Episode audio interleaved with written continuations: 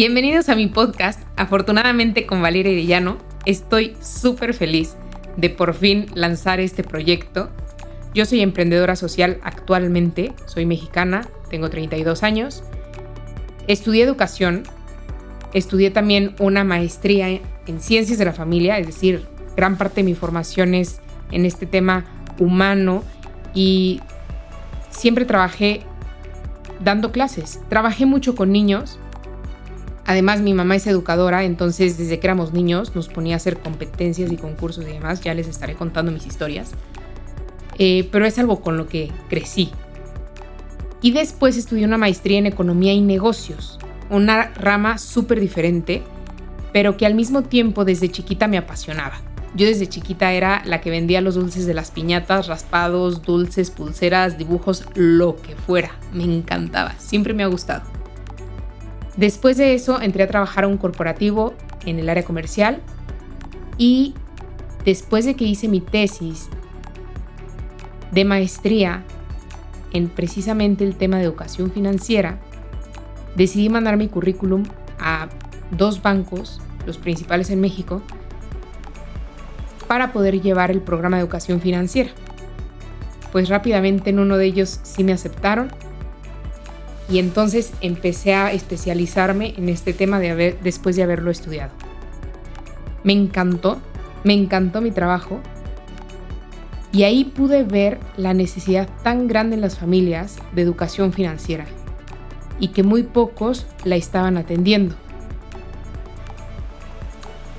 Al mismo tiempo, me daba cuenta de que el banco y los bancos son unos grandes promotores de la educación financiera, al menos en México.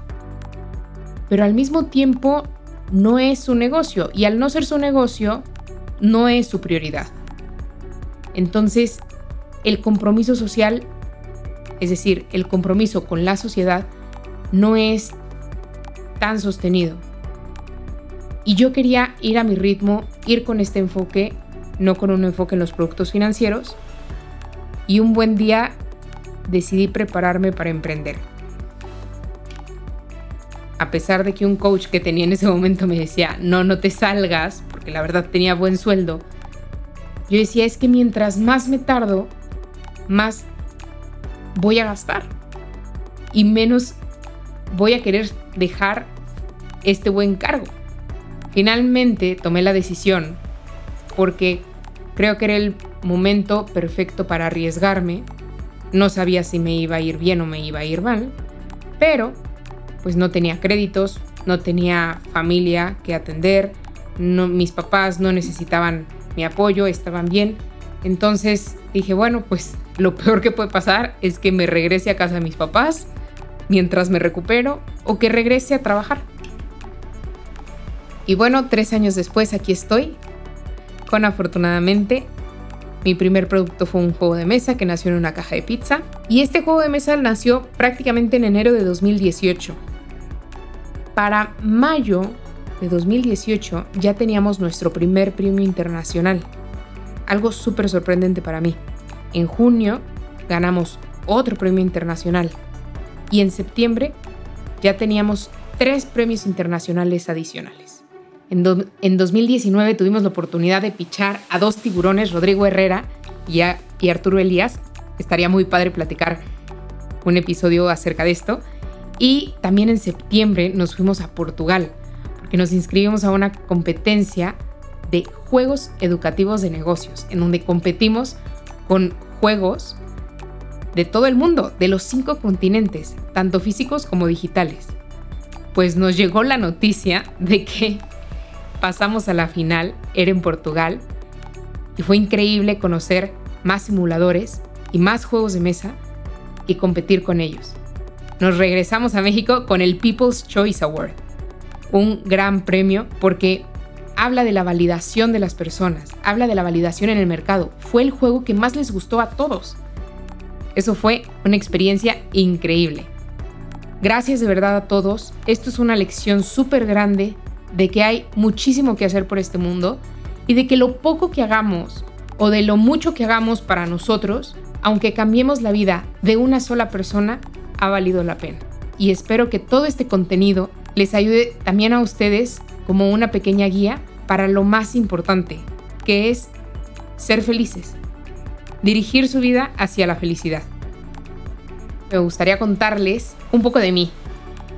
Yo soy una persona, creo que creativa, apasionada, a veces muy silenciosa, pero a veces muy platicadora. si de repente se me pasa el tiempo en los podcasts, ya saben por qué es. Me gusta ser clara, me gusta encontrar los motivos, me gusta negociar, me gusta conciliar opiniones, me encanta la innovación, me fascina y me gusta también dejar una huella. Creo que este mundo se acaba muy rápido para cada uno de nosotros, la vida es muy corta y para ser felices en definitiva necesitas de los demás. Necesitas de su sonrisa, de su alegría, de su compañía, de que te corrijan, de enojarte. Ah, ese es un punto curioso mío. Me gusta el enojo. No porque me gusta enojarme, para nada. Pero creo que es una emoción que normalmente rechazamos y que al mismo tiempo tiene una fuerza muy importante para que empieces a hacer cambios en tu vida. Ya sé que es un dato muy curioso, quizá nunca lo habías escuchado, pero de verdad, date cuenta cuando te enojas cuánta energía tienes ahí guardada y si la sabes encauzar, uff, pues es como una bomba atómica para lo positivo, ¿no? El, objetivo es que sepas cómo usarla para lograr los objetivos que, que quieres.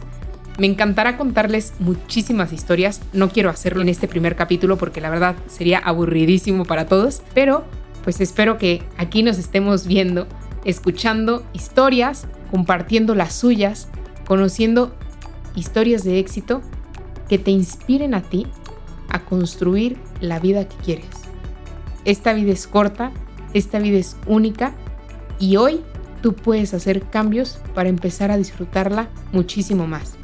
Este es el objetivo de este podcast y por supuesto que vamos a hablar de la parte financiera porque es un tema importante, pero siempre en función de nuestra felicidad auténtica, que es que yo resumiría en tres pasos muy prácticos. Crea con tus talentos, genera ingresos y trasciende. Deja una huella en el mundo. Nos vemos en nuestro siguiente capítulo.